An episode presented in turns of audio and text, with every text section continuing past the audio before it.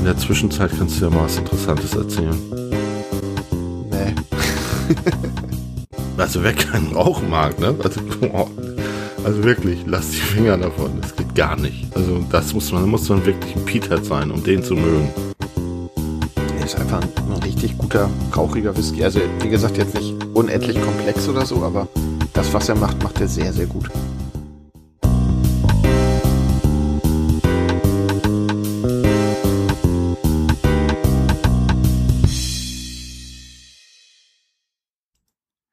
Hallo und herzlich willkommen zum Whisky Podcast. Heute mit dem Paul John Select Peated. Ich bin Kai und Stefan ist auch wieder mit dabei. Moin. Moin. Peedit. Peated, Peated. Ja, Peedit, genau. ähm, ja, was heißt ein Peedit? Getorft. Ich mag ja den Peated Ausdruck nicht, besser. weißt du, ne? Also der ist rauchig. Hm, Ich erzähle mal ein bisschen was. Also Paul John ist ähm, ein Whisky, der auch aus den Tropen sozusagen kommt. Also ähnlich wie der Kavalan, den wir kürzlich hatten, kommt Mhm. der Paul John, also er kommt von, aus Indien und zwar aus der Region Goa, also in Westindien. Mm, Was jetzt besonders ist an diesem Whisky ist, dass das ein ein Single Malt ist, also ein echter Single Malt aus gemälzter Gerste. Das ist jetzt in Indien nicht so üblich. Ne, weil in Indien darf man sich, darf sich das Getränk auch Whisky nennen, wenn das zum Beispiel mit Melasse gemacht worden ist. Okay. Hm. Ja, Paul John ist äh, die zweit angesagteste Brennerei in Indien nach Amrut. Da werden wir sicherlich auch irgendwann mal was testen. Nie gehört. Ähm, ja, Amrut ist die größte. Und die, also ich weiß jetzt keine Zahlen, aber ich glaube, dass der zweit- oder drittgrößte, ich glaube sogar der größte Produzent der Welt, also Whisky-Produzent der Welt ist Indien. Okay, krass, echt? Ja, das liegt einfach daran, an dem britischen Erbe sozusagen, das dem Kolonialerbe, ne? Die haben da angefangen Whisky zu brennen und die Inder haben das wohl gemocht und weil das so viele sind, brauchen die auch entsprechend viel Stoff. Ich habe mal irgendwo ein Video gesehen, du kannst Whisky so in Tetrapacks kaufen in Indien für ein paar Cent. Ja, das ist bestimmt Mit Kohlensäure. lecker. Nee, nee. Ich habe auch noch nie einen Tetrapack mit Kohlensäure gesehen, ehrlich gesagt. Nee, das stimmt. Naja. Ach, Gut, äh, gehen wir mal auf diesen Whisky ein. Der ist erstens mal in eine sogenannte Fassstärke, obwohl da keine ist, glaube ich. Der hat 55,5 Prozent. Was eine interessante ähm, Alkoholstärke ist. Ist nicht gefärbt, angeblich nicht gefärbt und auch nicht kühl gefiltert. Kommt aus Ex-Bourbon-Fässern und trägt wie unser Kavalan keine Altersangabe. Du weißt warum. Weil Weil, die Whiskys in den Tropen bei diesem super konstanten, super warmen äh, Klima sehr, sehr schnell reifen. So dass man, also ich denke, in zwölf Jahre Alter, also wenn man einen Whisky zwölf Jahre im Fass hätte, wäre da nicht mehr sehr viel übrig am Ende. Außer einer Ah. Pfütze im Fass, glaube ich. keine Ahnung. Aber es kommt wahrscheinlich marketingtechnisch nicht gut, wenn da irgendwie zweieinhalb Jahre draufstehen. Nee, das lassen sie dann lieber weg. Ja, Und verstehe ähm, wenn du daran, also wenn das stimmt, dass der nicht gefärbt ist, dann hat er aber auch richtig gut was vom Fass mitgekriegt, ne? Weil Ja. ich würde mal sagen, der. Farbton, das ist schon ein ordentlicher Goldton, ne? Ja.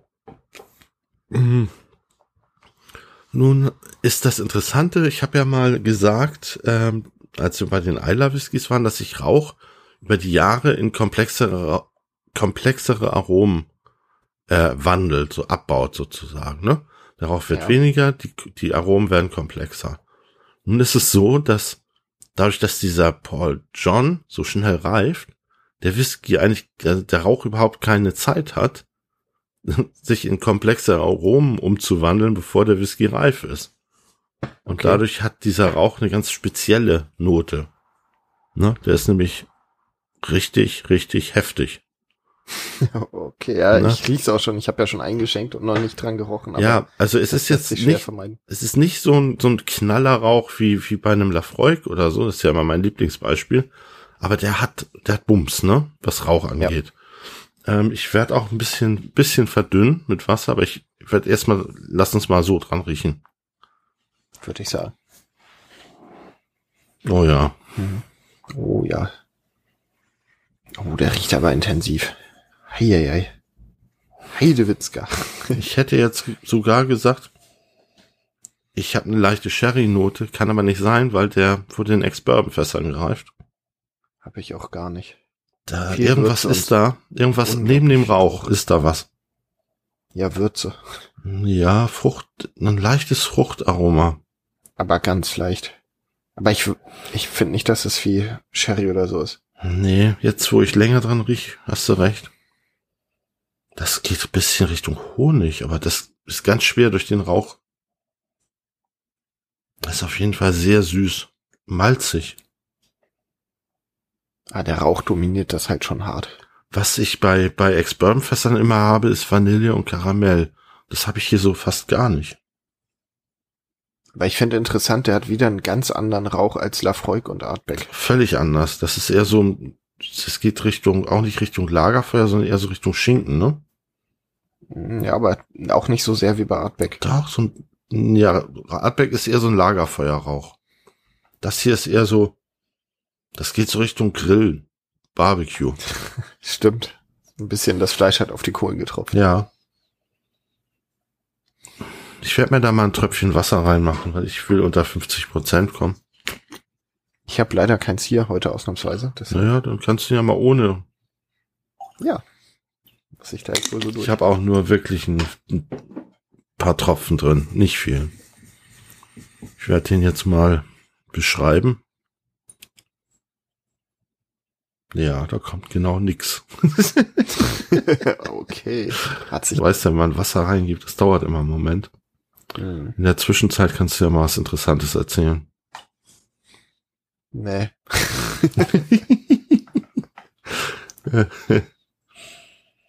ich riech noch mal. Ach, ich probiere den jetzt einfach mal. Ich bin noch am Riechen. Na gut, dann riechen wir erst noch. Das Problem ist, ich, normalerweise legt sich ja irgendwann der Rauch und dann kommen so die anderen Aromen durch. Nee, da legt sich nichts, ne?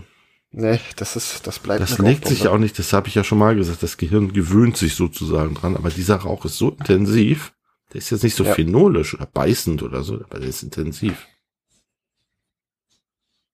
Der ist vor allem echt eher dominant. So wenn man am Lafroig länger riecht, dann, ja, wie du sagst, irgendwann blendet das Gehirn den Rauch so ein bisschen aus und man ja. merkt, was dahinter ist, aber hier, vielleicht ist auch einfach nicht genug dahinter.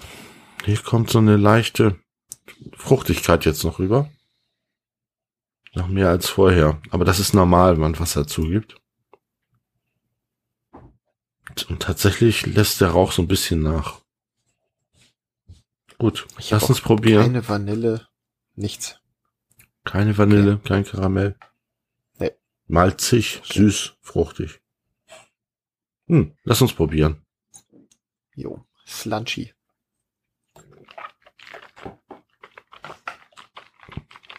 Mhm. Oh, wow. Die 55 Prozent merkt man auf jeden Fall.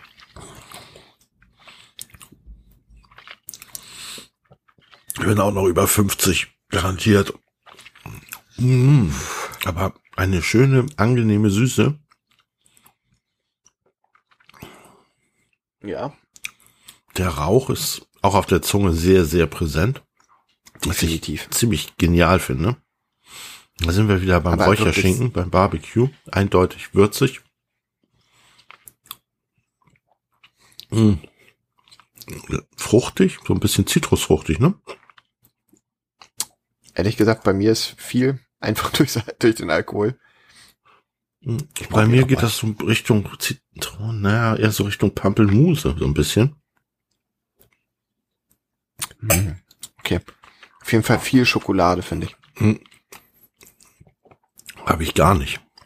Also Würzigkeit und Bitterkeit. Ja, so bittere, herbe Schokolade. Keine Vollmilch. Habe ich wenig. Echt? Ich finde, das ist neben der Süße gerade am Ja, doch, jetzt doch, wo du sagst. Im Abgang, bitte. Trocken jetzt.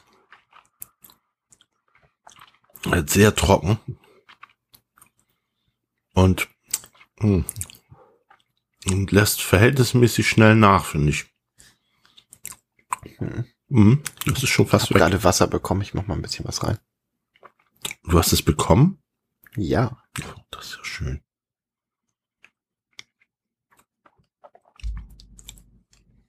Ja, Abgang ist äh, ja so ein Mittel, ne? Das ist jetzt nicht der nicht der längste Abgang. Nicht wirklich. Aber auch ich nicht- auch würd nicht die Frucht kürzeste. gerne zuordnen können. Hm? Weil ich finde, ich würde die Frucht gerne zuordnen können, aber irgendwie, Weiß ich nicht ich genau, bin was ja immer noch bei, bei der Pampelmuse. nee, finde ich gar nicht, ehrlich gesagt.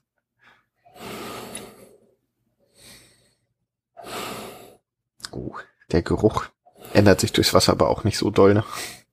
Doch, finde ich schon. Der macht auf, der geht ein bisschen fruchtiger. Aber, also, ja, ein bisschen. Ja, du musst es schon einen Augenblick, also das mit dem, wenn du Wasser in den Whisky tust, dann brauchst du eigentlich drei, vier Minuten, weißt du, bis der, Okay. bis der sich wieder neu entwickelt. Das Problem ist, dass Wasser sich nicht gern mit Alkohol verbindet. Ne? Ja, da entstehen dann diese schönen Schlieren. ne? Ja, genau. Das dauert dann, bis das in Lösung geht. Sagt man, glaube ich, so, ne? Jetzt gar nicht sicher. Kein Chemiker. Ich auch nicht. Ich probiere jetzt nochmal.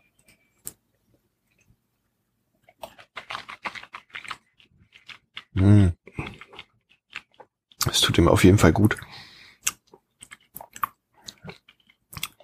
Weißt du, was Ja, ich gerade hatte? Es gibt ein Getränk, das ich wirklich widerlich finde.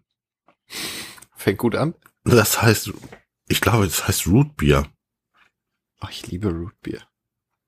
Das hat diesen komischen, diesen merkwürdigen, seltsamen Geschmack. Und davon hat das einen Hauch. Findest du? Ja, absolut. Das ist jetzt aber nicht schlimm. Also das stört mich jetzt nicht. Das finde ich eher interessant. Bei der Einleitung hätte ich jetzt was anderes erwartet. Ich sagte ja nur, dass mich, dass ich Rootbeer nicht mag. Das heißt ja nicht, Mhm. dass ich den Whisky nicht mag. Ich finde den Whisky tatsächlich sehr, sehr interessant und lecker. ja, vor allem echt abwechslungsreich und spannend, auch wenn der Rauch halt alles ein bisschen dominiert. Der ist ein absolutes Rauchmonster. Also ist wirklich Ja. ein Peat-Monster. Ne? Also wer keinen Rauch mag, ne? Also, boah, also wirklich, lass die Finger davon. Das geht gar nicht. Also das muss man, muss man wirklich ein Peathead sein, um den zu mögen. Und deshalb mag ich den. Also ich finde ihn großartig. Ich finde ihn sehr komplex. Ich werde wahrscheinlich noch sehr, sehr viel Zeit mit dem verbringen heute. Hm. Er ist einfach ein, ein richtig guter, rauchiger Whisky. Also, wie gesagt, jetzt nicht unendlich komplex oder so, aber das, was er macht, macht er sehr, sehr gut. Ja, das sehe ich auch so. Das ist eine gelungene Nummer. Was mit der Frucht macht mich gerade echt wahnsinnig. Ich würde so gerne wissen. ich Sag doch Pampelmuse. Rotbier. Rotbier-Pampelmuse. Das klingt ekelhaft. Und Das. Rotbier findest du nicht? Nee, gar nicht. Rotbier hat so einen ganz bestimmten Stoff. Also irgendeine, irgendeine Pflanze, die da drin ist. Die auch nicht so gesund sein soll übrigens. Und den, diesen Geschmack oder Geruch, nee, Geschmack, den habe ich äh, eindeutig. Interessant. Ich weiß nicht, wie das Zeug heißt, aber das schmeckt nach Rotbier. also, wieder, ne? Es ist jetzt nicht, das schmeckt nicht nur nach Rotbier, sondern das hat diese Nuance, die so ganz Eine hintergründig. Note von. Ja, wie werten wir? Ähm, also Geruch würde ich dem eine 7 geben, Bin ich bei dir. weil es halt größtenteils einfach Rauch, aber dafür ein interessanter Rauch. Mhm.